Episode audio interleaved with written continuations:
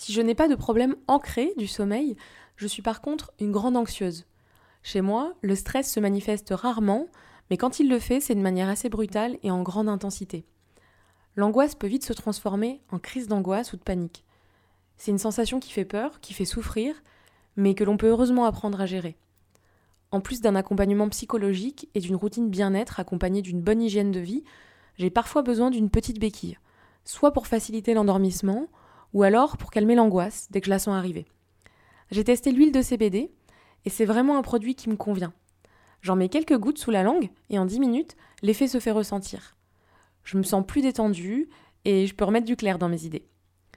Pour tout vous dire, j'en prends même lors de fortes douleurs ovariennes, c'est un véritable soulagement. Le CBD commercialisé répond à des standards légaux et n'a donc pas d'effet psychotrope. En gros, seuls les bienfaits apaisants et relaxants de la fleur de chanvre en sont extraits. Babylon Sciences est un groupe basé en Suisse qui produit sur place pour créer des huiles et tisanes alimentaires avec les marques Avant-Garde et Dear Life, mais aussi des produits pour nos chats et chiens et apaiser leurs moments de stress intense, ainsi que des produits cosmétiques. La compo est clean, les produits sont naturels et l'équipe de Babylon Sciences est toujours prête à répondre à vos questions et à clarifier vos doutes. Je vous invite à jeter un œil au site babylonsciences.com et à écouter les explications du fondateur, Cédric Rimella, dans cet épisode autour du sommeil et de l'alimentation, réalisé grâce au soutien de Babylon Sciences.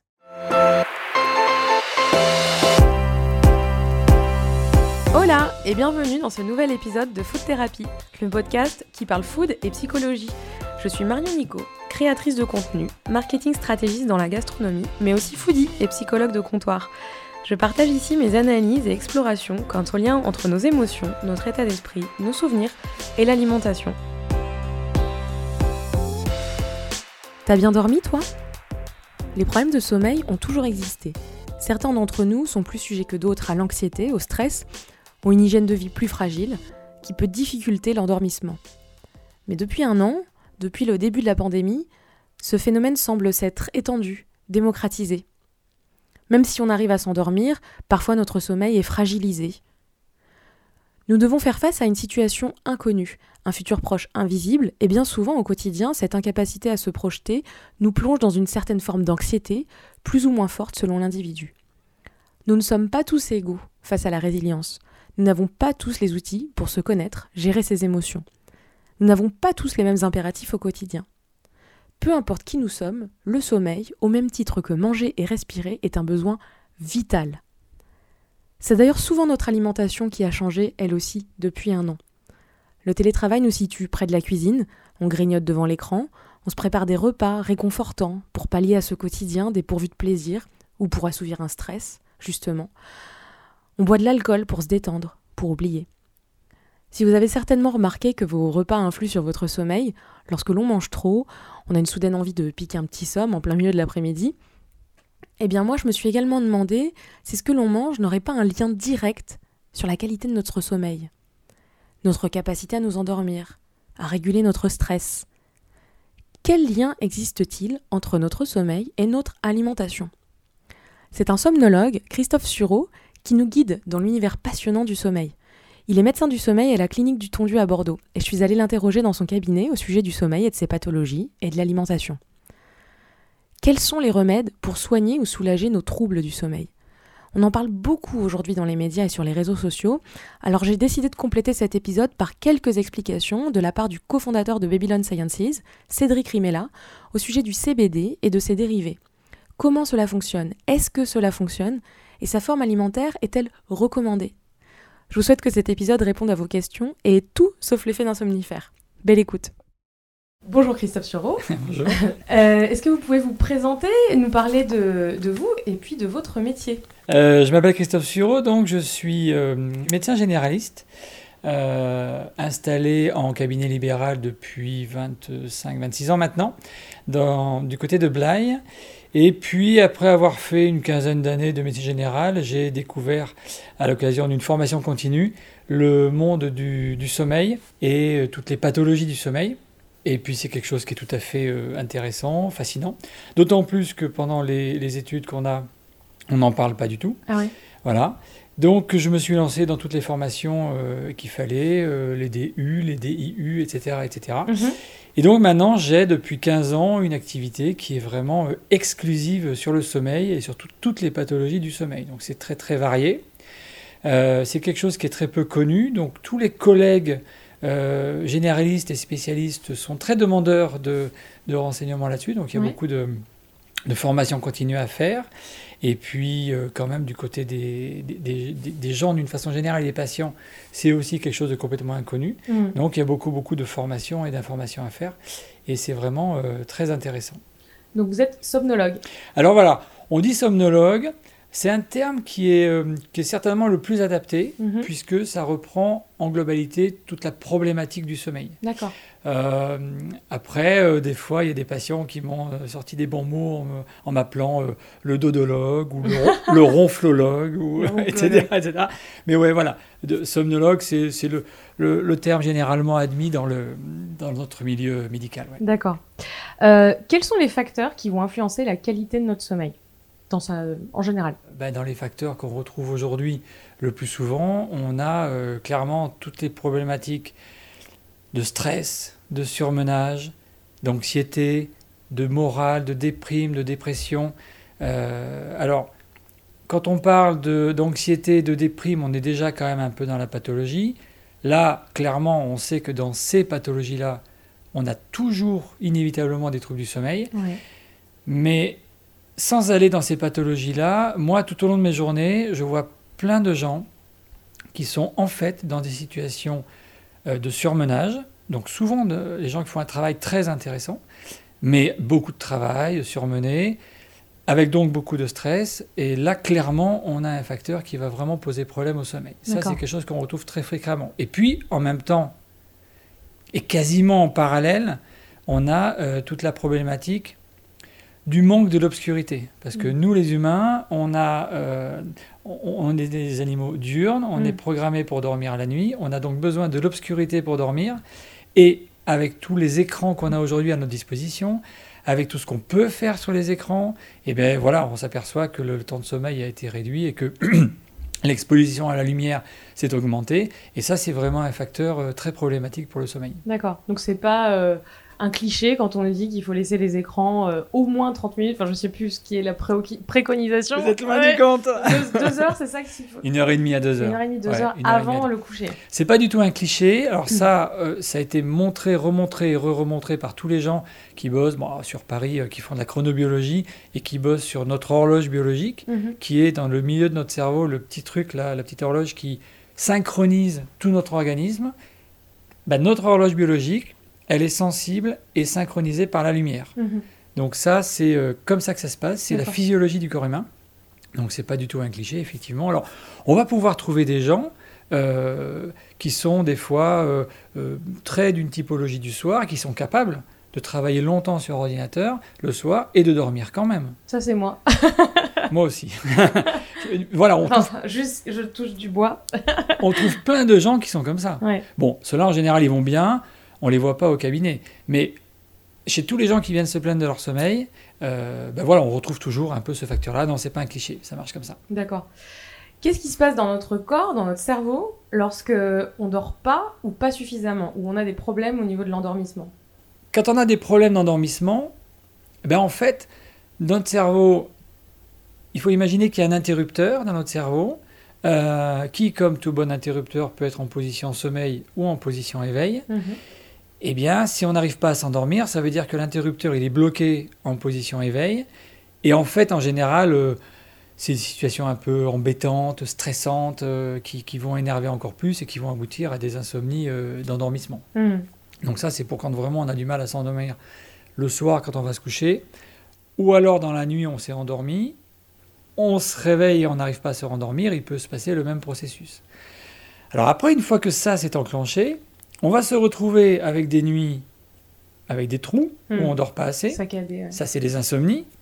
Euh, mais on peut très bien trouver des gens euh, qui dorment bien, mais pas assez. Hmm. Ça, c'est la problématique de la dette chronique de sommeil, qui est beaucoup plus fréquente, malheureusement, que les problèmes d'insomnie. C'est quoi le... Il faudrait dormir entre 7 et 8 heures, c'est ça? Exactement. Hmm. Pour les adultes, dans l'espèce humaine, on a un besoin moyen de sommeil de 7 à 8 heures.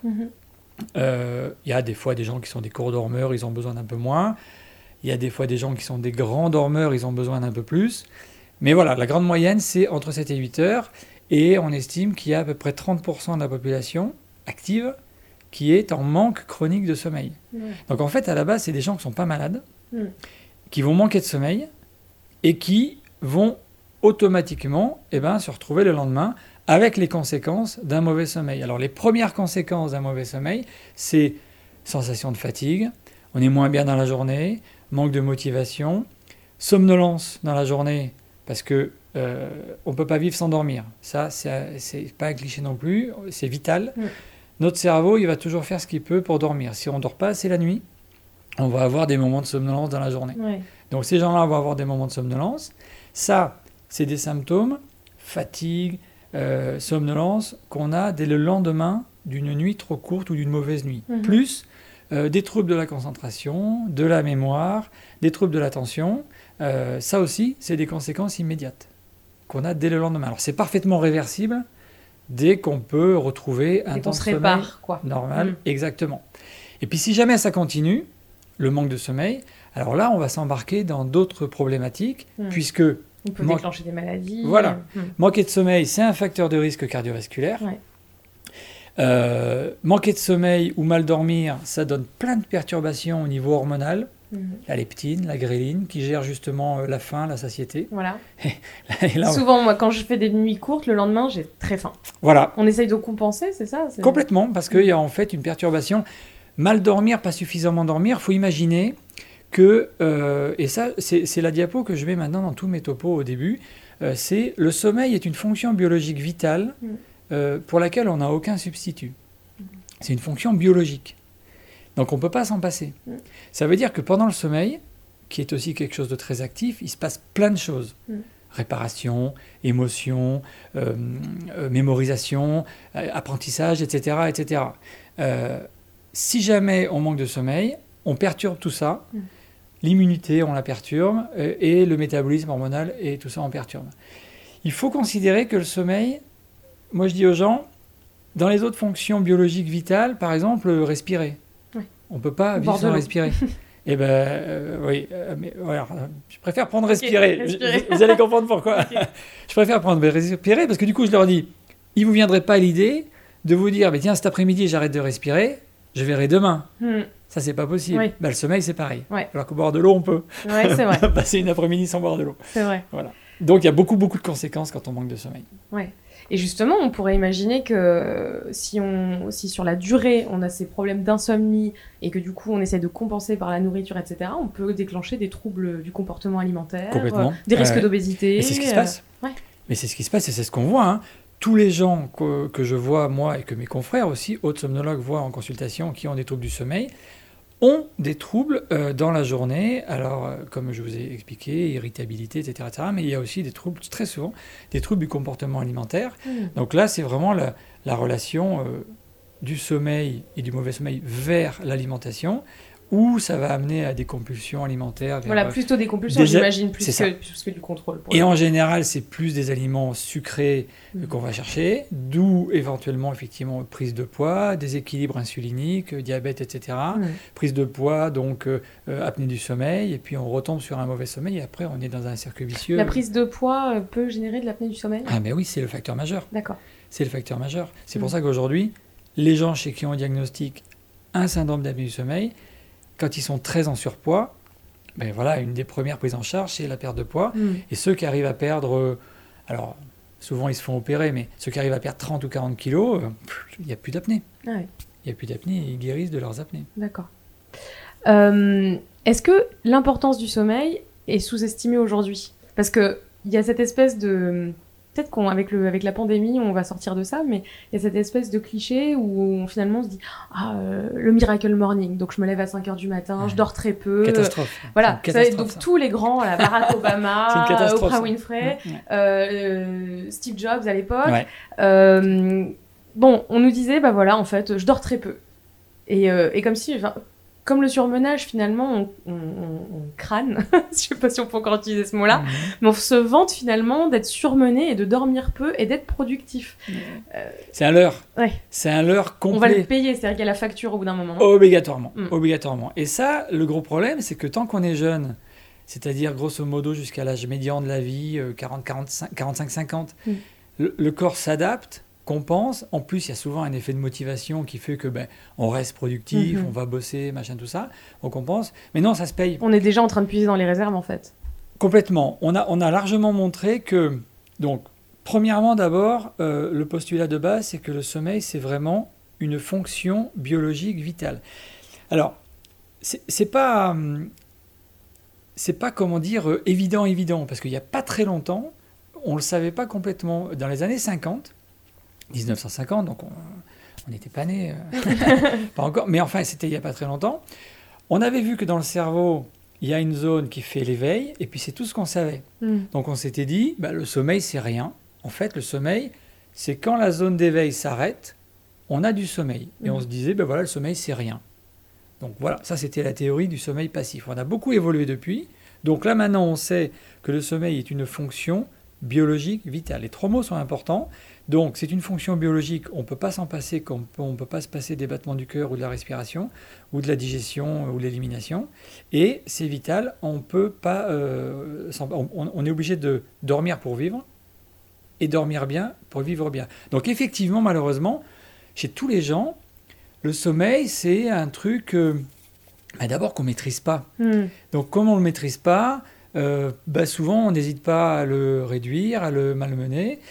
Mais en fait, dès qu'on dort mal, alors on a les conséquences immédiates dont on peut récupérer, mais dès qu'on dort mal ou pas assez, on fait des lésions dans notre corps, des lésions essentiellement inflammatoires, qui elles restent.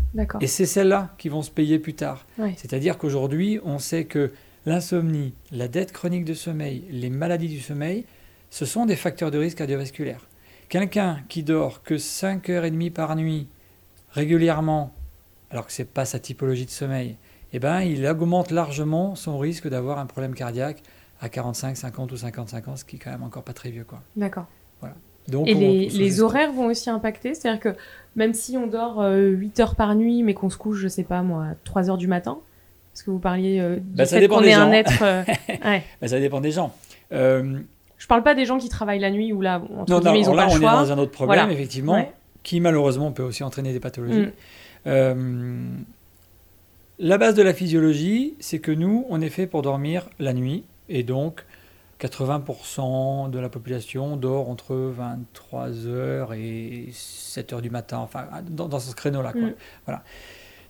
Si quelqu'un a une typologie du sommeil, euh, ce qu'on appelle la typologie du soir, euh, c'est-à-dire que naturellement son horloge biologique le fait s'endormir euh, tard le soir, vers minuit ou une heure du matin, donc il va se réveiller un peu plus tard le matin, voilà, cette personne est en phase avec sa physiologie, ça va marcher. D'accord. Quelqu'un qui n'est pas spécialement euh, euh, du soir et qui naturellement s'endormirait à 23 heures, hmm. mais qui se force tous les soirs à rester éveillé jusqu'à une heure et décalé, on est déjà en décalage sur hmm. sa physiologie et déjà c'est pas bon. Hmm. Déjà ça va poser problème. Donc on a un peu une, une, nature qui nous est propre par rapport à notre euh, comportement de sommeil en fait. Oui, oui, chaque personne va avoir son propre sommeil, effectivement. Ça, c'est une détermination génétique, hmm. comme on a les yeux bleus, les yeux clairs, les hmm. yeux verts, les cheveux blonds, les voilà. Tout ça, c'est une détermination génétique. Et puis après, par là-dessus, il y a le comportement. Et le comportement humain, euh, Dieu sait si c'est un peu compliqué. Alors justement, quel rôle a l'alimentation dans tout ça euh, Est-ce qu'on peut faire un lien entre sommeil et alimentation? Ben, Complètement. Et le lien, il est dans les deux sens. Donc il y a un lien qui va du sommeil vers l'alimentation, on l'a un tout petit peu évoqué tout à l'heure. Quand on dort pas bien, on perturbe notre fonctionnement de l'organisme, on perturbe notre métabolisme, on perturbe la gréline qui est l'hormone de la satiété et la leptine, euh, l'hormone de la faim, pardon, et la leptine, l'hormone de la satiété. Et donc on va avoir envie de manger plus et du sucré. Donc ça c'est le lien sommeil vers alimentation, mais il y a un lien aussi alimentation vers sommeil. Hmm. En fonction de ce qu'on va consommer ou boire, on peut jouer. C'est moins. Ça existe, ce lien existe clairement, mais c'est moins formel. Hmm. Le, il, est, il, est, évident et quasi pathologique dans l'autre sens. Euh, mais oui, euh, si on a un repas le soir très très riche, très arrosé et très près du sommeil, là clairement on va perturber le sommeil. Donc là, on a euh, un problème d'alimentation qui va perturber le sommeil. ouais. Idéalement, il faudrait manger combien de temps avant d'aller se coucher? Bah, idéalement, il faudrait deux bonnes heures avant, quoi. Mm. Deux, trois heures avant, ça serait pas mal. Hmm. De façon à pas se retrouver pour dormir en, en plein, en pleine digestion, forte digestion. Hmm. Euh, Parce que ben, comme il se passe plein de choses dans le, dans le sommeil, notre cerveau a besoin euh, de plein de- d'irrigation et de plein de glucose. Si tous les vaisseaux sanguins sont plutôt vers la digestion, voilà, ça va donner éventuellement un mauvais sommeil. Donc classiquement, 2-3 heures avant, ça peut être pas mal. Et manger plutôt léger, j'imagine. Bah manger léger, Oui et non. C'est pas dire, c'est-à-dire que ça veut pas dire qu'on doit pas manger euh, des pâtes ou enfin des féculents, au contraire. au contraire, hein. au voilà. contraire. Mais oui, voilà, c'est ça. Hmm. En fait, la base, euh, la base, et franchement, il faut être logique. Il faut être logique dans son sommeil, comme il faut être logique dans son alimentation, et comme il faudrait être logique dans, dans sa vie de tous les jours. Hmm. C'est-à-dire que il faut que tout soit équilibré, c'est la base. Mm. et puis il faut, faut se faire plaisir, Mm. c'est la base aussi. Mm. Le sommeil, ça doit rester un plaisir. Et si on commence à perturber le sommeil avec l'alimentation, ça va poser problème. Donc, le repas du soir, il faut quand même se faire plaisir avec ben, un repas équilibré. Euh, alors, en amont du sommeil de 3 heures avant, pas d'une quantité extraordinaire, parce que le gros problème dans notre société euh, ben, française, mais tous les pays industrialisés, c'est que classiquement, on mange trop. Hmm. Voilà. Surtout en ce moment où on est particulièrement sédentaire. En donc, plus, euh, en ce moment où la situation euh, sanitaire est perturbante, compliquée, donc Mm. on, on mange un peu plus. Donc voilà, faut manger équilibré, faut se faire plaisir, euh, donc pas trop en quantité. Euh, on peut manger, c'est même plutôt conseillé de prendre un petit peu de féculents, Oui. parce que là, on va avoir une digestion assez lente et on va éviter les fluctuations glycémiques euh, de la nuit qui peuvent perturber le sommeil. Si on se gave de sucre, de sucré le soir, là, on a des réactions d'hyperinsulinisme, une petite hypoglycémie réactionnelle, et là, on peut perturber le sommeil. D'accord. Donc, un repas équilibré, varié. euh, pourquoi pas prendre le temps, mais ça, c'est un truc que vous connaissez bien, prendre le temps de se préparer son assiette le Mhm. soir, de se préparer le repas, de faire un truc amusant, Mhm. coloré, Mhm. varié. Enfin, on peut faire plein de choses avec Mhm. l'alimentation. Il y a Ouais. plein de choses à faire. Et puis, on va mettre euh, petite portion de féculents. On peut mettre, si on veut, un peu de protéines, mais c'est pas absolument obligatoire, viande ou poisson. Euh, c'est pas mal d'avoir des légumes, Mhm. évidemment, avec euh, des fibres, euh, des sels minéraux, plutôt des produits euh, frais. On essaie d'éviter les produits un peu trop transformés, hein, parce Ouais. que c'est les additifs, le sel, le machin, tout ça. Voilà. Mais donc voilà, une alimentation équilibrée, simple, un peu de glucides. Alors l'alcool, c'est pas vraiment un aliment à proprement parler, mais c'est un grand perturbateur du sommeil Hmm. parce que l'alcool va initialement favoriser l'endormissement Mhm. parce que c'est quand même un décontractant, c'est quand même un relaxant. Mais systématiquement, l'alcool perturbe la deuxième partie de nuit, augmente euh, les Bah, il- ronflements, le foie les va, faire, va peut-être travailler davantage, du coup? Il y a tout ça qui peut se passer aussi, Ouais. effectivement. Euh, le sommeil qui devient euh, léger, paradoxal, va devenir encore plus instable en deuxième partie de nuit. Donc ça, trop d'alcool le soir, c'est quand même à Et proscrire. les crampes, moi je suis, je suis sujette aux crampes au mollet la nuit, si je Ah. bois de l'alcool. Ouais. Ah bah oui. le problème d'hydratation, j'imagine. euh, Certains alcools en particulier, plutôt les vins blancs Plutôt ou- les vins blancs, Ah, plutôt ouais. les vins blancs, ouais. Ouais. C'est un peu classique, Ouais. surtout les vins blancs qui contiennent beaucoup de sulfite, Ouais. peuvent donner ça. Ouais. Ouais, c'est curieux.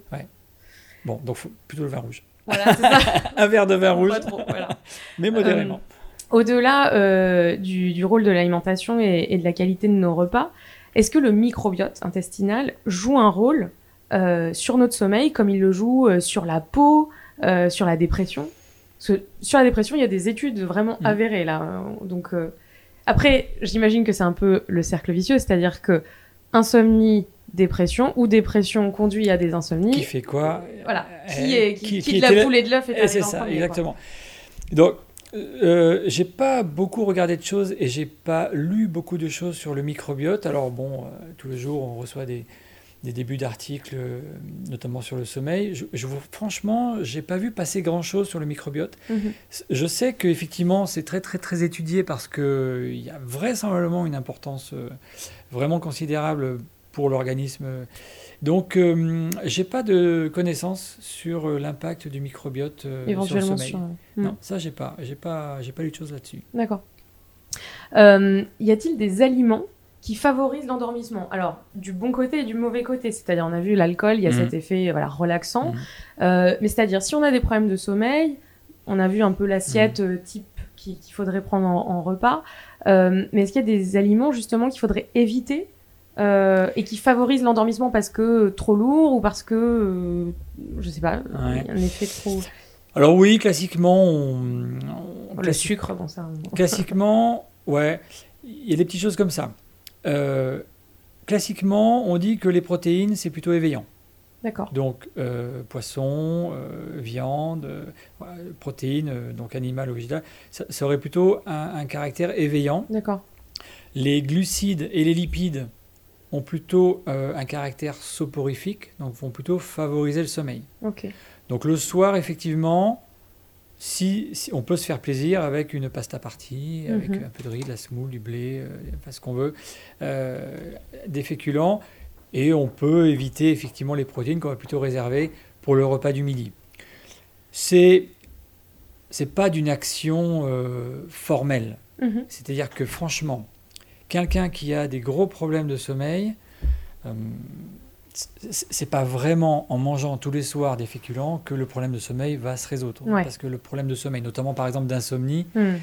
Il est plus C'est- profond. c'est plus profond que ça. On est vraiment sur une maladie particulière, chronique, euh, pour laquelle il faudra d'autres choses. Et, et les autres choses, on en revient, c'est aussi des, des modifications comportementales. Oui. C'est ce qu'on appelle la thérapie comportementale. Ouais, On n'utilise pas du tout de somnifères ou de choses comme ça mais la thérapie comportementale qui va permettre de soigner ça. Donc, euh, classiquement, on dit qu'en théorie, effectivement, les protéines sont éveillantes, les glucides et les lipides sont plutôt favorisant le sommeil. Euh, on évite les sucres rapides à cause de cette réaction d'hypoglycémie qu'il peut y avoir. Voilà. Et puis, dans la mémoire collective, il y a un truc qui traîne, c'est le tryptophane. Euh, le tryptophane, c'est une molécule chimique qui, dans le corps humain, se transforme en sérotonine qui est euh, une hormone majeure dans les problèmes d'anxiété et dépression, et Mhm. qui elle-même, sérotonine, va se transformer en mélatonine, qui est l'hormone de l'obscurité. Hmm. La mélatonine, c'est l'hormone que fabrique notre cerveau juste derrière l'horloge le soir quand il fait nuit, et cette neurohormone va synchroniser l'organisme pour favoriser le sommeil. D'accord. Donc on a besoin de la mélatonine pour bien dormir, c'est pour ça qu'on a besoin de l'obscurité, tout, tout se tient. hein. Voilà. Et donc, dans la mémoire collective, les grands-mères ou nos arrière-grands-mères disaient bah euh, il y a qu'à boire un verre de lait le soir parce que le lait, les produits lactés, ça contient beaucoup de tryptophane. Hmm. Ça va se transformer en sérotonine, puis en mélatonine, ça va favoriser le sommeil. Mais la mélatonine est un complément qui est euh, souvent euh, prescrit. Ouais. Natu- c'est naturel pour le coup. Oui. Contrairement à un Complètement. somnifère. Ouais, ouais. Donc, euh, je sais pas si vous le prescrivez vous à vos patients. L'argamanu, ouais. Ok, d'accord. Donc c'est quelque chose qui fonctionne a priori. Enfin, moi j'ai quelques personnes dans mon entourage qui ont des problèmes de sommeil et qui prennent de la, méla- de la mélatonine et a priori ça, ça fonctionne Ouais. bien. Le gros avantage de la mélatonine, c'est qu'il n'y a aucune accoutumance. Hmm. Il n'y a aucun effet secondaire. Et donc, de ce fait, on peut l'arrêter, le reprendre, l'arrêter, le reprendre, l'arrêter, le reprendre. Mm. Voilà, on- n'est pas du tout dans la même catégorie des somnifères qui vont donner l'accoutumance, la pharmacodépendance et qui sont très embêtants. En plus, effectivement, c'est une molécule que fabrique notre cerveau. Mm. On en a besoin. Euh, chez tous les gens qui ont des problèmes de sommeil, on peut en donner. D'ailleurs, on trouve plein de compléments alimentaires en pharmacie ou autres qui contiennent et des plantes passiflores valériennes. Oui, voilà, c'est ça. Et les, les fameuses tisanes. Alors, est-ce qu'en tisane, il y a vraiment un effet ou Non? la tisane, ça fait pisser. Voilà. Donc, il faut les prendre en complément alimentaire plutôt? La mélatonine, Ouais, la mélatonine, Alors- le passiflore. euh, soit on peut trouver effectivement en pharmacie euh, les, les- les- les produits que vous qu'on vous conseillera qui sont vendus en complément alimentaire et qui peuvent fonctionner pas mal. Donc ça Mhm. c'est tout à fait possible, c'est en vente libre. Euh, nous ici on les prescrit en préparation magistrale. D'accord. Donc en fait on fait faire à la pharmacie une gélule dans laquelle il va mettre un dosage spécial de mélatonine Hmm. Parce que les compléments alimentaires ne dépassent jamais 1,9 mg Mhm. pour des raisons d'autorisation de mise sur le marché. Oui. Alors que des fois, chez les adultes, on peut avoir besoin d'aller jusqu'à 6 mg. D'accord. Et petite parenthèse, chez les enfants euh, qui posent des problèmes de sommeil, le TDAH ou autre, on peut aller jusqu'à 12 mg. Ok. Donc, on fait à ce moment-là une préparation magistrale. On demande à la pharmacie de préparer des gélules dans lesquelles on met un dosage spécifique. Mhm. Et on explique aux gens que, je n'ai pas regardé bien mes statistiques, mais à peu près on a deux tiers de gens qui sont répondeurs euh, à la mélatonine. Et Mhm. puis donc si ça marche pas bien, on augmente un peu, on va jusqu'à 6 mg, et si ça fait toujours rien, on laisse tomber, c'est que la personne n'est pas vraiment euh, répondeur. Mais voilà, on est sur un produit soft, anodin, facile à utiliser, euh, qu'on peut donner aux petits-enfants aussi. D'accord. Quand ils sont en retard de phase, on leur donne des petites doses pour pouvoir avancer leur sommeil. D'accord. Donc ça, donc, donc, voilà, la mélatonine, ça, c'est un truc qui est, qui est vrai, qui est vraiment dans notre cerveau. Euh, bon, après, l'idée de manger un petit quelque chose le soir qui va contenir du tryptophane pour que ça fasse de la mélatonine. C'est peut-être un petit peu une légende urbaine. Ouais, un petit peu parce qu'on n'a jamais montré que ça avait le temps de se transformer en, mélatonine. Euh, voilà. Après, il y a d'autres aliments qui peuvent contenir aussi du, tryptophane, mais voilà. Donc, dans l'alimentation, favorisante ou, ou éveillante, c'est un peu comme ça que ça marche. Je voulais enchaîner sur euh, les solutions naturelles. on parle beaucoup aujourd'hui du CBD. Mmh. Euh, et je voulais votre avis, ou même l'avis, euh, on va dire, du corps euh, médical. Bon, j'imagine mhm. que c'est très controversé.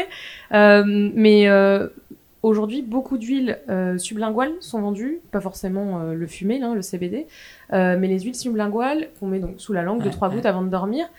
Est-ce que ça fonctionne ou est-ce que c'est un effet purement placebo? Alors, j'ai pas une très grande expérience parce que j'en ai moi-même jamais prescrit. Alors, euh, mais je crois savoir que maintenant le CBD est dans la pharmacopée euh, française. C'est en hein, vente libre, euh, voilà. donc en mm. fait c'est autorisé. Parce que le taux de THC est, moindre, donc. On a, on a quasiment pas de, de THC, donc on n'aura pas de, de, risque de d'accoutumance et autres. Et en fait, avec le CBD, on est essentiellement sur le versant anxiolytique mm. de, du produit. et alors, j'ai en fait deux, trois patients qui d'eux-mêmes en ont pris euh, comme ça, alors euh, sur Internet ou ailleurs, mm. et qui en prennent régulièrement, mm. et qui effectivement trouvent que ça marche plutôt bien. Clairement, c'est des gens qui ont besoin mm. de l'effet euh, anxiolytique.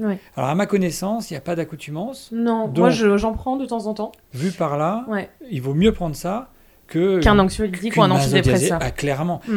Hop, hop. Alors l'antidépresseur, ah, différent.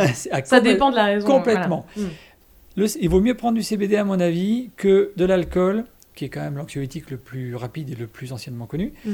Euh, ou un anxiolytique, donc une benzodiazépine. Mm-hmm. Les benzos, hein, ben, on les connaît, euh, Lexomil, Xanax, ah, Seresta mm. euh, et tout ça. Ce sont des médicaments qui marchent bien, qui marchent vite, ça détend, mais en prise régulière, c'est le même problème qu'avec les somnifères. Il y a une accoutumance.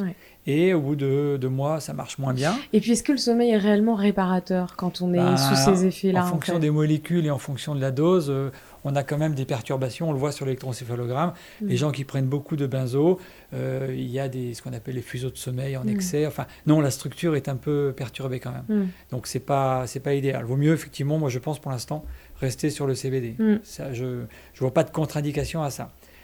Petite parenthèse sur les antidépresseurs.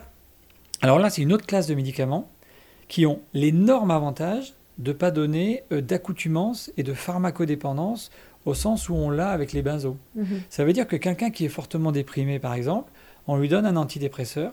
À partir du moment où on aura trouvé la bonne dose, on sait que le médicament va marcher. On a la chance d'avoir aujourd'hui des médicaments qui sont antidépresseurs et en même temps anxiolytiques, avec toute la nouvelle génération de mhm. d'IRS, etc. Et, franchement, dans les insomnies quelquefois euh, sévères, euh, quand on arrive en bout de course où euh, la mélatonine, ça n'a rien donné, la thérapie comportementale est compliquée, etc., etc., on, en arrive à être obligé de mettre à un moment donné un médicament, c'est cela qu'on utilise. D'accord. Parce que là, on est sûr qu'on n'a pas d'accoutumance et de pharmacodépendance. Ok. Voilà. Donc cela, c'est vraiment un truc un peu à part. Donc on peut imaginer que le fait qu'il y ait des produits alimentaires à base de CBD qui se développe de plus en plus, ça peut être pas mal d'en ingérer de temps en temps euh, au repas du soir. Euh. Probablement, mm. probablement. Euh, j'ai pas une grande expérience. a priori, ça fait pas de mal. A priori, d'une façon générale, il vaut mieux rester bah, le plus naturel possible, mm. avoir besoin le moins de choses extérieures possible. Mm. Mais dans des situations difficiles comme on peut le vivre des bah, fois. c'est ça, j'en venais forcément, on peut pas faire cet épisode sans évoquer euh, la pandémie et, euh, et tous euh, les problèmes de sommeil ou des gens qui n'avaient pas de problème de sommeil par ailleurs. Moi, c'est vrai que j'ai aucun problème à l'endormissement. C'est un peu magique. Je décide de dormir, je dors. Donc, je sais qu'il y a beaucoup de gens qui m'envient pour ça. Mais par contre, j'ai remarqué que j'avais un sommeil qui était quand même plus agité ou moins réparateur. Et par contre, moi, j'étais une grosse dormeuse, par exemple, le week-end, euh, si j'ai pas de réveil, je peux dormir normalement jusqu'à 10-11 heures. Et là, non. Je suis, euh, je me réveille à, peu près comme en semaine. Ah ouais. Ça, c'est quelque chose qui est arrivé il y a, il y a quelques mois. Avec le confinement, mais Sûrement, ouais. parce que vous avez pris de l'âge aussi un petit peu. Non, je, je plaisante. je plaisante. Oui, aussi, oui. Non, non, mais effectivement, quand on est euh, en dessous de la trentaine, largement, on a encore cette grande capacité à faire des. Mais comment ça se fait d'ailleurs? Enfin, Ce sera l'autre Ouais. question. Comment ça se fait qu'en vieillissant, on dort moins? Parce que le sommeil est une fonction biologique. Mm. Et toutes les fonctions biologiques du corps humain euh, se dégradent un petit peu avec le temps et avec l'âge. La fonction cardiaque diminue avec le temps, avec l'âge. La fonction musculaire, euh, on perd de la puissance, de la rapidité, etc. etc. Et ben, le sommeil, en, en tant que fonction biologique, c'est pareil. Le, le- la, la qualité du sommeil se dégrade un petit peu avec l'âge.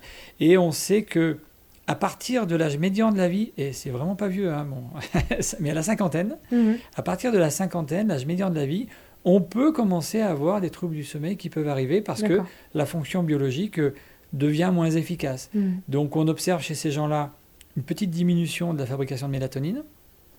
On observe à ce moment-là chez ces gens-là euh, des éveils nocturnes plus longs, Mhm. euh, voilà, alors que les éveils nocturnes sont euh, normaux, mais ils peuvent devenir plus longs, plus de difficulté à se rendormir.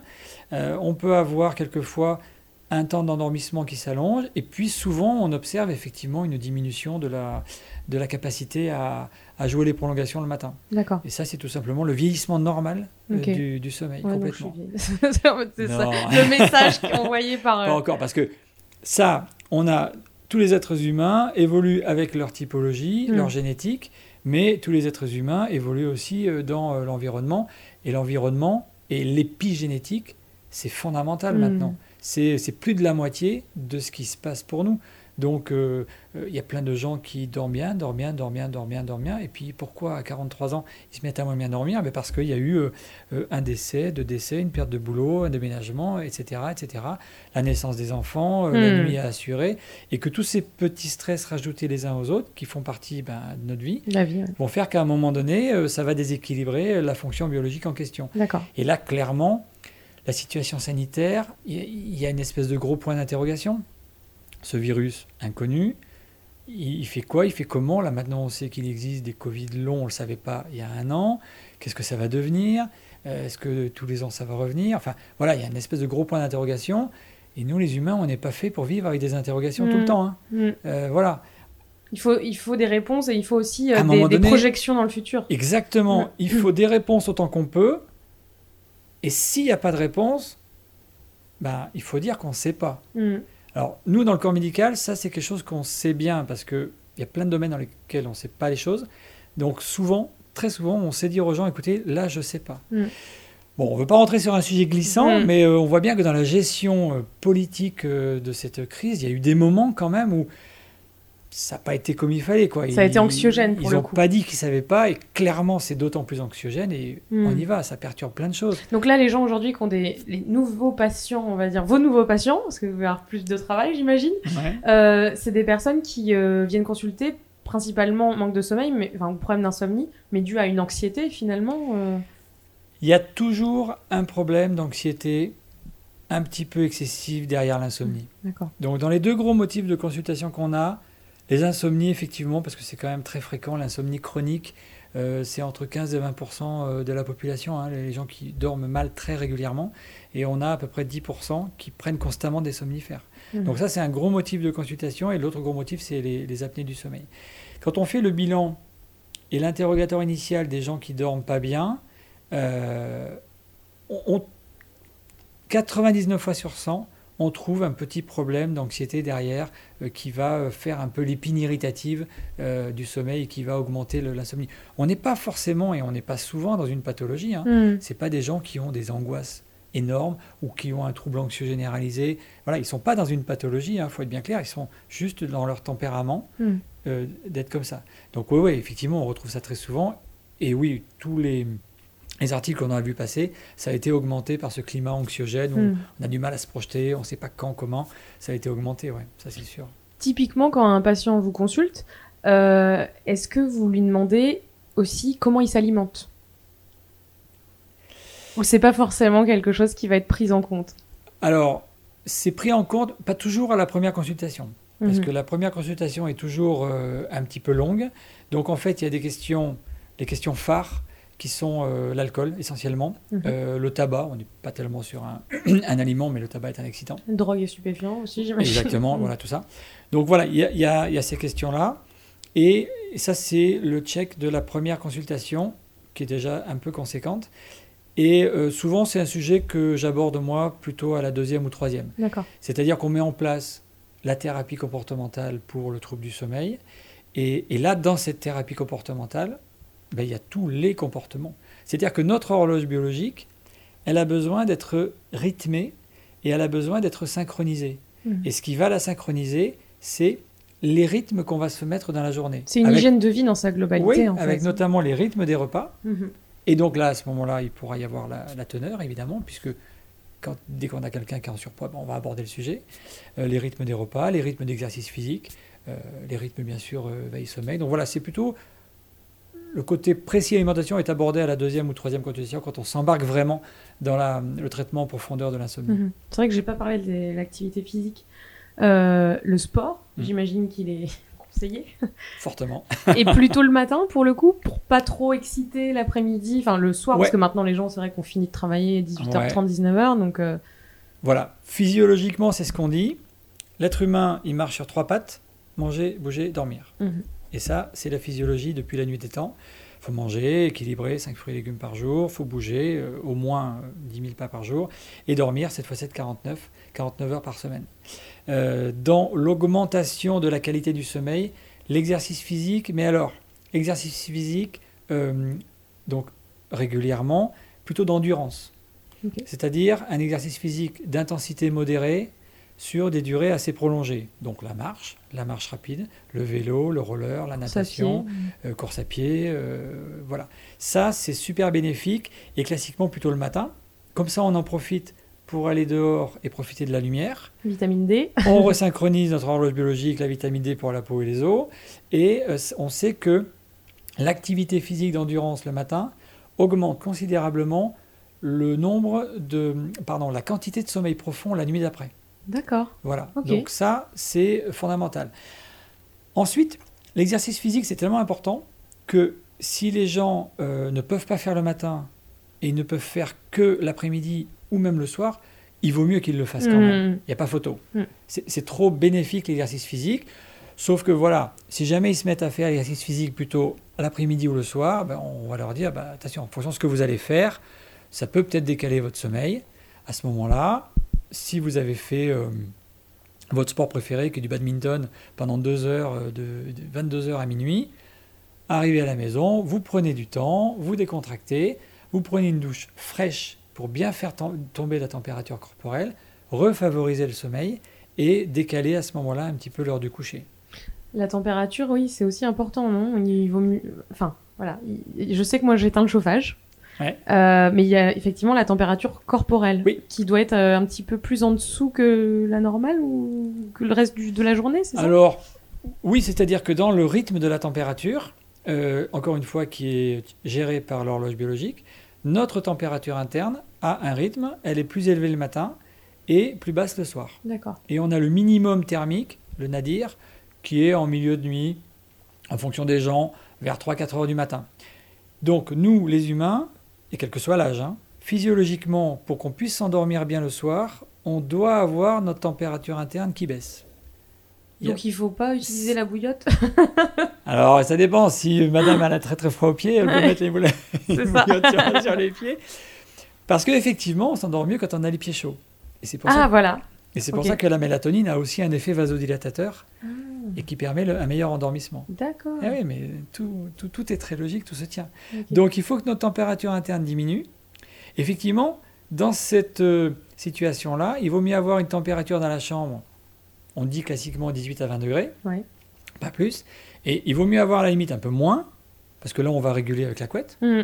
que trop. S'il fait trop chaud, on peut réguler avec rien, quoi. Et puis dormir avec ventilateur, c'est pas, c'est pas possible. Ouais. Voilà. Donc il faut avoir la température du corps euh, qui baisse. C'est pour ça que si on mange Bah j'allais trop dire le ou soir, trop épicé aussi. ou trop épicé, Ouais. on fait, on fait monter la digestion et, Ouais. et- et va, va vite. Donc fort. on évite les curries. On les... évite, euh, on fait monter la température corporelle et à ce moment-là, on peut avoir une difficulté d'endormissement. Ouais. Et dernier point sur l'alimentation qui me semble important, on n'a pas parlé du thé et du café. Ah oui, et le chocolat. Et ah, ok. Ah ben oui, Alors, ah, le chocolat. Dites-moi, c'est quoi son problème?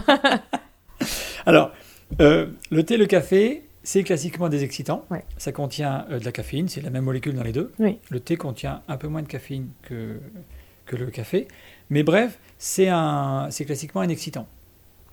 Euh, et alors, quand on dit un excitant, c'est pas non plus une vue de l'esprit. Mm. C'est-à-dire que la, la molécule caféine dans notre corps va se fixer sur le centre du sommeil profond Oui. qu'on appelle le VLPO dans l'hypothalamus. Le caféine va se fixer là, et quand la caféine elle est fixée là, elle empêche une autre molécule qu'on appelle l'adénosine qui fait dormir, qui est hypnogène, elle empêche d'agir. D'accord. Donc chimiquement, tout s'explique parfaitement. Ok. C'est des excitants, donc clairement, quand on a un peu à la base des problèmes de sommeil, eh ben on va éviter les excitants. Classiquement, on dit à partir de 17 heures. Hmm. Qu'est-ce qu'on retrouve aujourd'hui le plus souvent comme excitant? Il n'y a Le pas thé, que l'horaire, j'imagine, c'est aussi la quantité ingérée Oui, dans la journée. Absolument, Hmm. c'est absolument.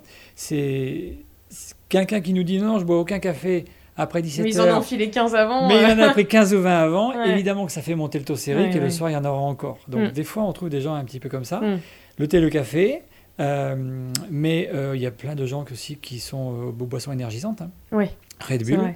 Euh, quelquefois, cocaïne. Il y en a qui n'hésitent pas à nous dire que voilà, la cocaïne est quand même un excitant, donc il faut, faut éviter le, le soir. Euh, Faut éviter toujours, j'imagine. Disons-le. Oui, oui, c'est- vrai, j'ai un peu dérapé là. On évite tout le temps la cocaïne. Euh, et euh, qu'est-ce qu'il y avait comme autre excitant? Alors, Le thé, les, les boissons les énergisantes. boissons énergisantes. Alors le, chocolat. Voilà. Le chocolat. Alors ça, c'est vrai que je ne savais pas. Le chocolat, ça contient de la théobromine. Et la théobromine, c'est une molécule, euh, c'est un alcaloïde qui, est, euh, qui a un effet apaisant. Euh, donc, donc quand même, ça fait du bien le chocolat. Et Mm. puis en plus, c'est bon, puis on en trouve des très bons. Mm. Mais c'est aussi un excitant. Mm. Ça, c'est le cacao. Parce que le chocolat, euh, si les gens disent, bah oui, mais je mange que du chocolat blanc, qui n'est pas vraiment du chocolat. Absolument, on donc est c'est bien que d'accord. du sucre pour le coup. On, on- on reconnaît. euh, Donc le cacao. Vous êtes un peu amateur de. Donc, quand il y a du cacao dedans, voilà, chocolat noir ou chocolat au lait, effectivement, euh, ça contient de la théobromine et pris en excès, ça peut avoir un effet stimulant. Ok. Bon, en excès, il faut quand même être. euh, C'est une- quoi C'est deux tablettes euh, Ouais, enfin, ça va vite, une tablette, quoi. Ah, ok. Mais une tablette, on est déjà. On est déjà un peu. Alors, après, évidemment, avec tout ça, il y a plein de variations interindividuelles. Hmm. Il y a des gens qui nous disent tout le temps, euh, moi ça fait des années que je bois un café le soir en me coucher et ça me fait rien du tout. Voilà, chaque oui, personne voilà. est un peu différente. Mm. Mais on se place toujours dans l'optique où quelqu'un vient nous voir parce qu'il a des troubles du sommeil, Oui. on va commencer par enlever euh, toutes les Tout ce qui peut être, euh, irritatives et tout ce qui peut être problématique. Donc le chocolat, oui, il faut en consommer, comme le comme l'alcool, le vin rouge, mais en quantité modérée. euh, D'accord.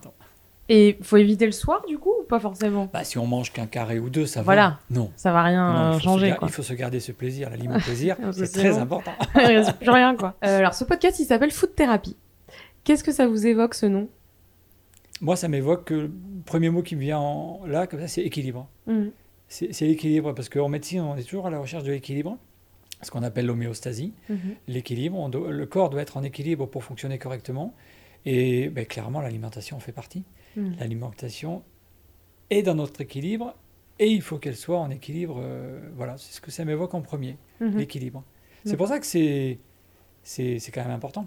Ouais. Et malheureusement, ben, des fois, trop négligé. Et donc Mais justement, vous ne croyez pas qu'en médecine, on l'oublie parfois? Oh, complètement, oui. Parce que vous ouais. disiez qu'il n'y avait rien dans, dans le cursus de médecine sur le sommeil, mais il y a Rien aussi sur- rien sur la nutrition. Complètement. Hmm. On est encore dans une, dans une formation à la fac, euh, organe par organe, module par module. Euh, Il n'y a pas, à ma connaissance, et les derniers internes que j'ai vus passer chez moi, je leur ai demandé, ils m'ont bien confirmé qu'il n'y avait aucune formation, aucun module spécifique sur le sommeil, alors que ça mérite à part entière, et il n'y a aucun module spécifique sur euh, l'alimentation euh, à part entière. Alors que, Qui finalement sont deux fonctions vitales. Mais C'est- complètement. Donc c'est dingue. alors qu'on est obligé de manger pour vivre, Mm. on peut aussi quelquefois vivre pour manger. Mhm. Mais en tout cas, il faut manger pour vivre. Mm. Euh, donc, il faut en tenir compte. Manger, bouger, dormir, manger. Donc, l'équilibre. Il faut un équilibre. Ouais. Ouais. Euh, Est-ce que vous avez un food mantra? C'est-à-dire, euh, c'est un peu un, bah, un mantra, vous savez ce que c'est? Dans le yoga, un peu un slogan de vie par rapport à l'alimentation. Est-ce que moi, est-ce que moi, moi personnellement, Ah oui, vous personnellement. ouais, est-ce que j'ai un, un slogan pour moi de vie pendant les heures? Pas une journée sans chocolat. D'accord. Je peux pas. Une tablette ou juste un carré? Ça dépend des jours. Ok.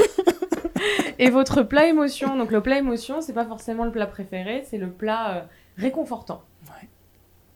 Donc c'est peut-être pas celui qu'on doit se faire avant de dormir justement, mais euh, parce que c'est souvent euh, C'est-à-dire le plat, sucré ou gras. le, le, le, le plat que, que j'aime le plus globalement. Non, c'est un. Moi, forcément. que je, je l'appelle aussi le plat doudou. C'est le plat réconfortant. C'est le Un plat, plat émotion qui va aussi bah, rappeler des émotions, des souvenirs souvent Mhm. de l'enfance.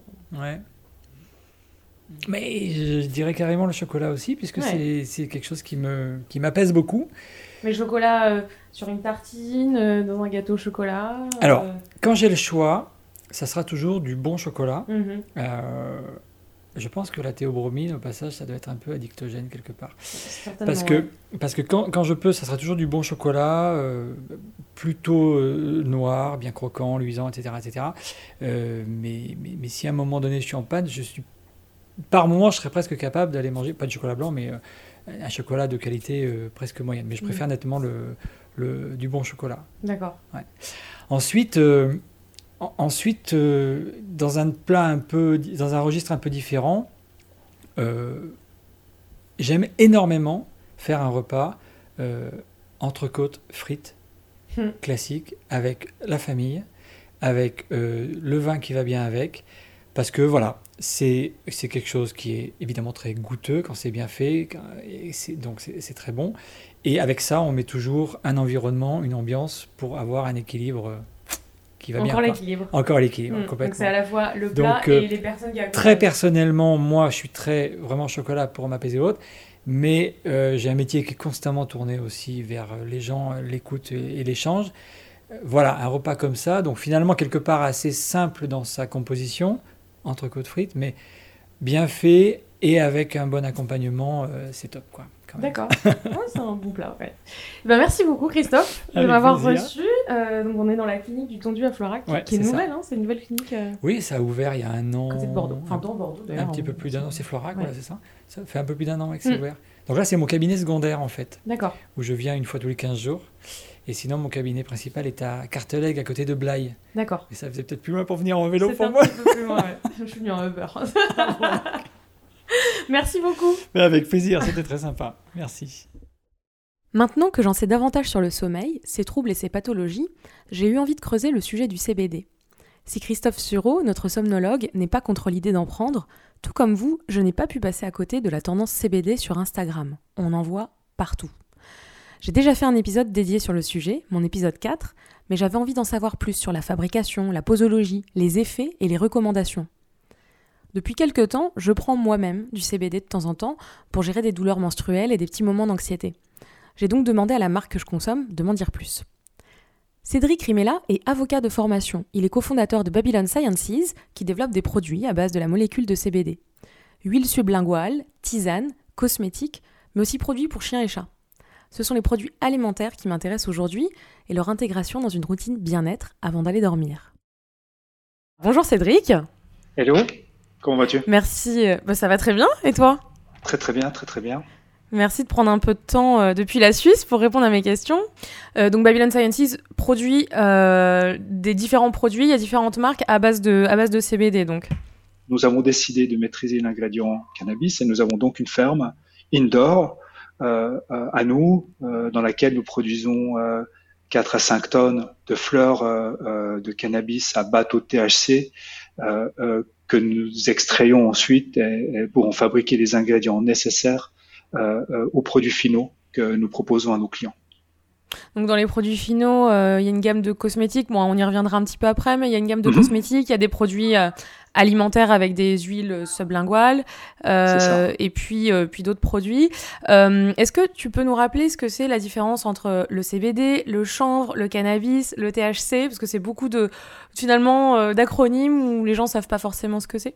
Avec plaisir, ouais. Donc euh, déjà, euh, nous avions strictement aucune expertise dans ce domaine-là quand nous avons commencé, donc nous avons dû apprendre beaucoup de choses dans un domaine qui est quand même, euh, encore une fois, qui est, qui est très black market. Donc c'est pas toujours facile. Il y a personne sur euh, personne sur euh, LinkedIn nous annonce qu'il est un expert du CBD, donc il fallait les trouver ces gens-là et faire beaucoup d'auto-apprentissage et beaucoup de voyages. Donc tu as la plante de cannabis classique hein, qui est poussée en usine, sous serre ou en extérieur.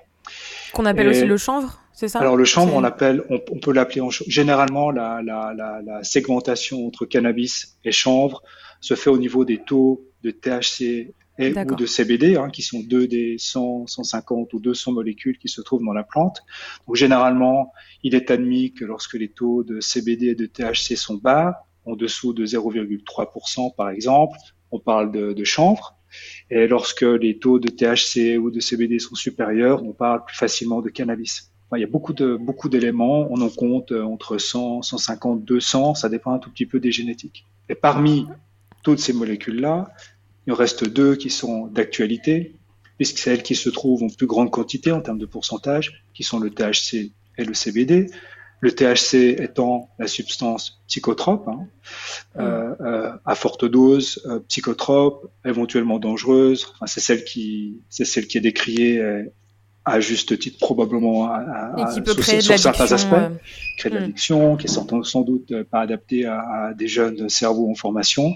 Et à hmm. côté de ça, il y a cette molécule de CBD qui n'a strictement aucun effet psychotrope euh, et, qui, elle, par contre, présente, un, par contre, mais les autres aussi présentent un intérêt, mais le CBD présente un, un véritable intérêt et euh, d'efficacité, d'où euh, naturellement le, enfin, tout ce hype que mm. nous observons globalement autour du CBD vient pas de nulle part. C'est qu'il y a, il, y a, il est peut-être exagéré, sans doute exagéré, mais pour, sur certains points, mais mais euh, il n'y a pas de fumée sans feu. Donc euh, mm. cette molécule a un intérêt, un intérêt à être étudiée, à être utilisée, car elle est car elle est allez inoffensive quasiment. Mais pour faire simple, la Suisse a une limite à 1% de THC. En France et dans le reste de l'Europe, on a une limite à 0,2 ou dans certains pays à 0,3. On parle surtout de produits, euh, j'imagine que c'est surtout touchy finalement pour les produits qu'on va ingérer, donc les produits à base de CBD, mais donc les produits alimentaires finalement. Alors c'est même absolument. Euh, alors c'est valable. Pour, il y a des réglementations pour les autres domaines, mais naturellement pour les produits ingérés, euh, la réglementation est beaucoup plus stricte. Euh, mm. Il y a pas mal de projets liés à des concepts de, de novel food actuellement en Europe, ça. Qui, qui tend à faire démontrer aux entreprises que les produits mis sur le marché sont sans danger. Et, et pour mm. ça, évidemment, à juste titre, les autorités s'attendent à des données historiques afin de, de valider qu'elles ne présentent pas de risque.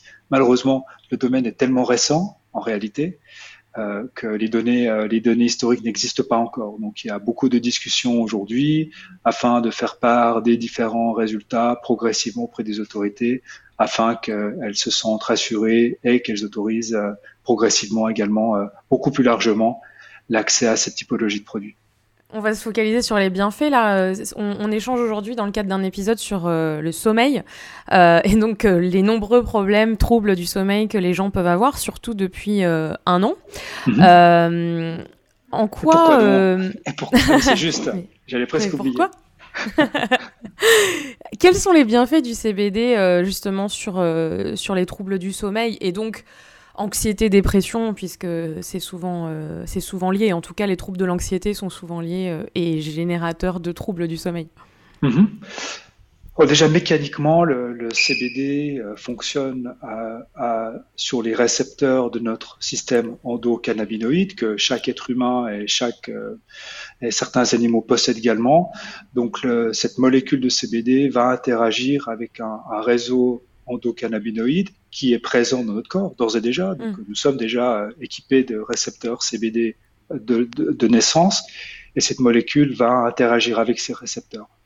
L'effet classique et usuel est ce côté relaxant, euh, détente, euh, euh, et qui a donc un impact sur la gestion de l'anxiété, qui a mm. un impact également sur la qualité du sommeil, puisque euh, euh, le, le, le, CBD sur les récepteurs va améliorer cet équilibre euh, interne, cette balance interne que nous avons tous et qui est qui est euh, qui est euh, gérée par ce, ce, ce, système endocannabinoïde. Donc en, en, injectant du CBD qui va aller se fixer sur ces récepteurs, vous créez, vous recréez un équilibre.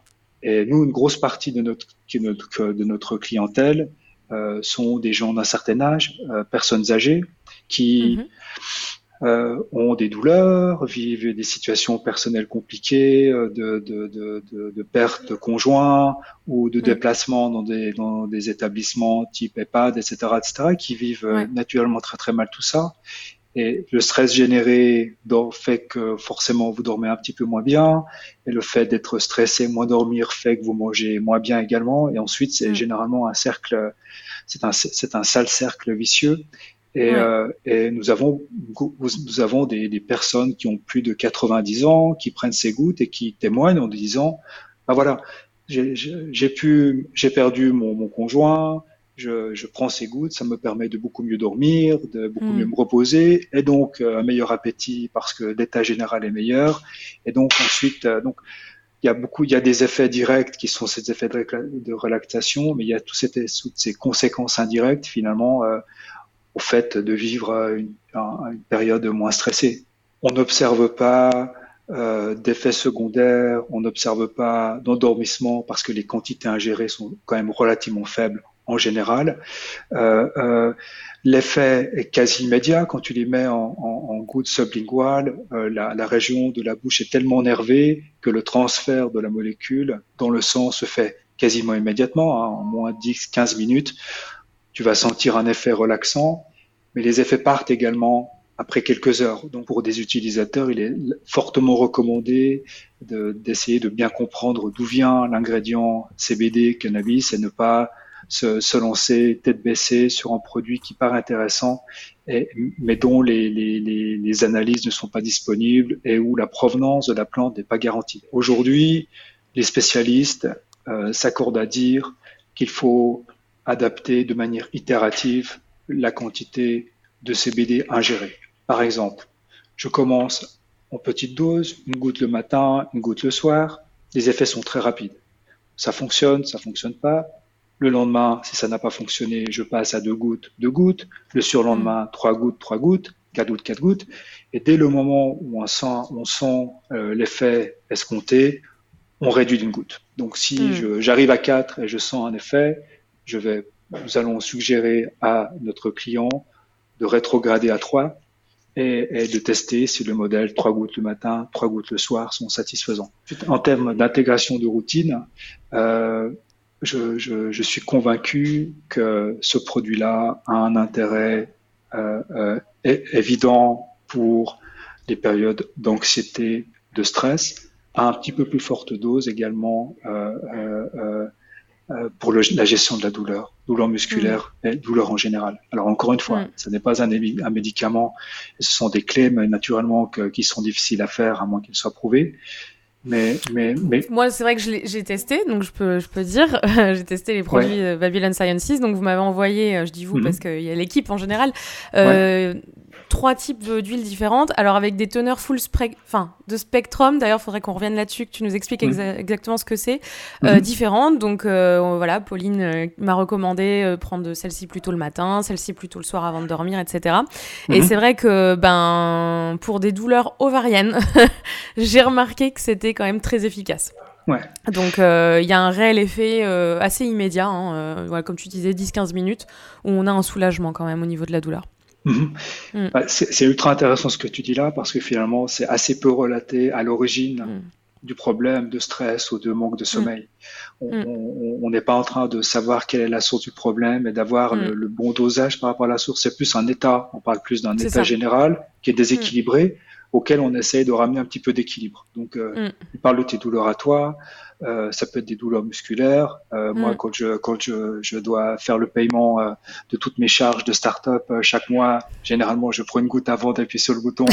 et ça me ça me ça me relaxe un tout petit peu. Enfin voilà. Donc il y a, on, on traite à l'équilibre général et, mm. et, pas un, un mot en particulier. Alors bon, mm. on fait dire beaucoup de choses au CBD. On pense que ça règle à peu près tous les par excès.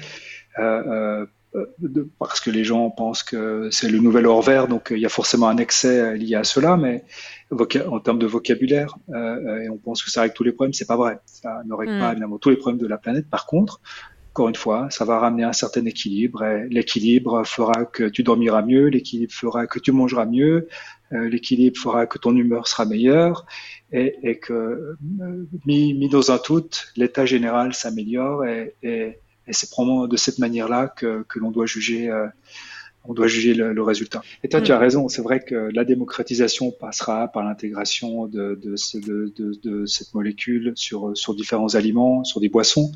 Mm. On voit quand même beaucoup de, on voit beaucoup de travail aujourd'hui sur les, les boissons euh, euh, non alcoolisées qui contiennent euh, une molécule soluble qui contient du CBD, etc., etc. Donc euh, tous ces moyens de, de consommation, alors fonctionneront à condition que les acteurs jouent le jeu du grammage. C'est-à-dire qu'à certains hmm. moments, pour un consommateur comme toi, tu as, tu as fait laisser des gouttes.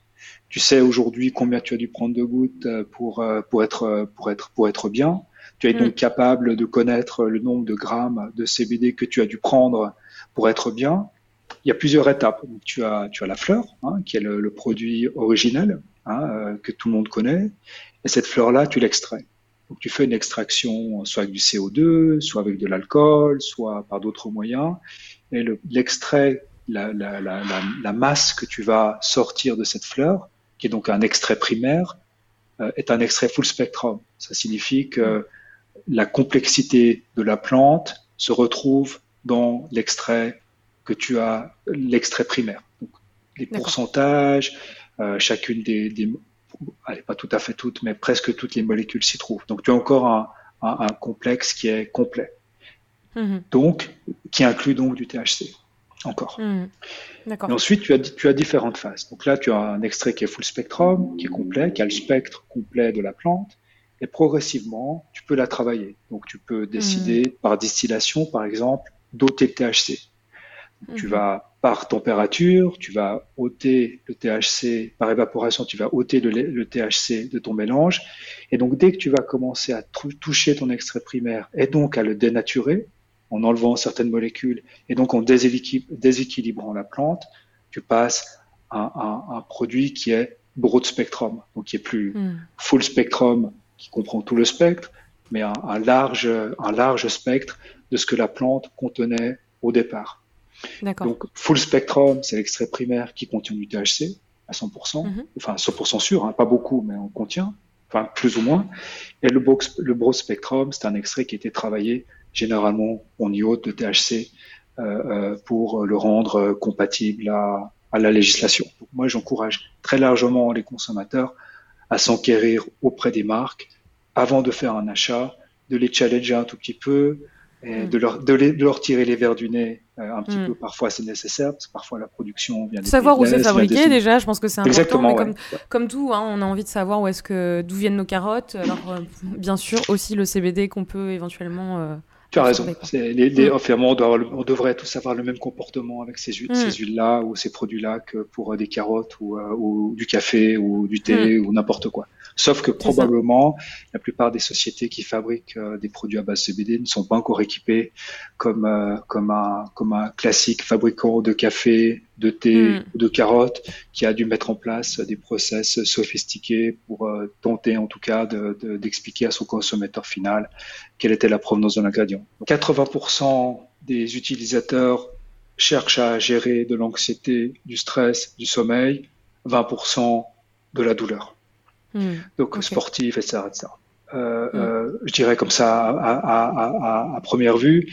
Et en termes de persona et de type de client, je pense que 50% de nos clients ont plus de 60 ans et 50% de nos clients ont entre allez, 25, 20, 25 et, et, et 60. Mais, euh, mais dans la partie, donc euh, il y a les tisanes hein, aussi. C'est vrai que j'en avais pas parlé, mais euh, on peut aussi consommer du CBD, voilà, sous forme d'infusion.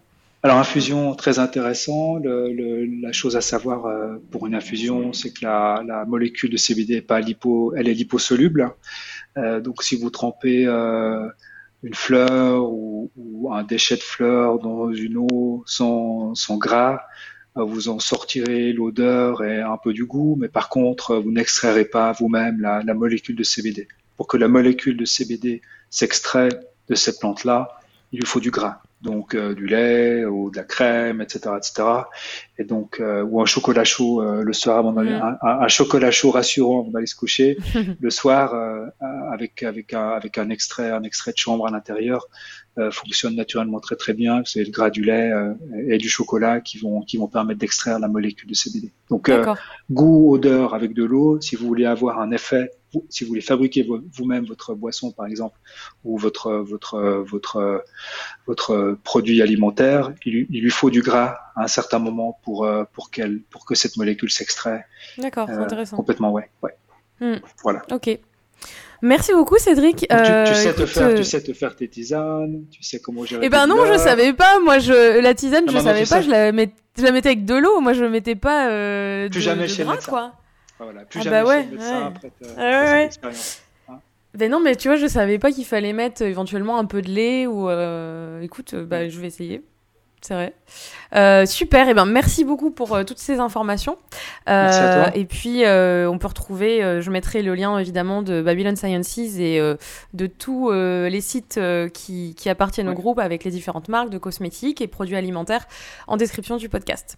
Et que personne n'hésite jamais à contacter n'importe quelle société active, y compris la nôtre, pour des questions en Mm. amont. euh, c'est, c'est, euh, ça me paraît ouais. être le BABA aujourd'hui, euh, euh, Mm. par les temps qui courent. Absolument. ouais. Merci Cédric. Merci À beaucoup, bientôt. Marion. Passez une bonne journée. Retrouvez dès à présent la recette réconfortante de mon invité ou la mienne sur mon site food-thérapie.com. Et si vous avez aimé cet épisode, soutenez ce podcast en vous y abonnant et en laissant votre avis sur votre plateforme d'écoute. Faute d'étoiles Michelin, celles-ci me feront chaud au cœur. N'hésitez pas à partager ce podcast avec vos amis comme vous partageriez vos bonnes adresses.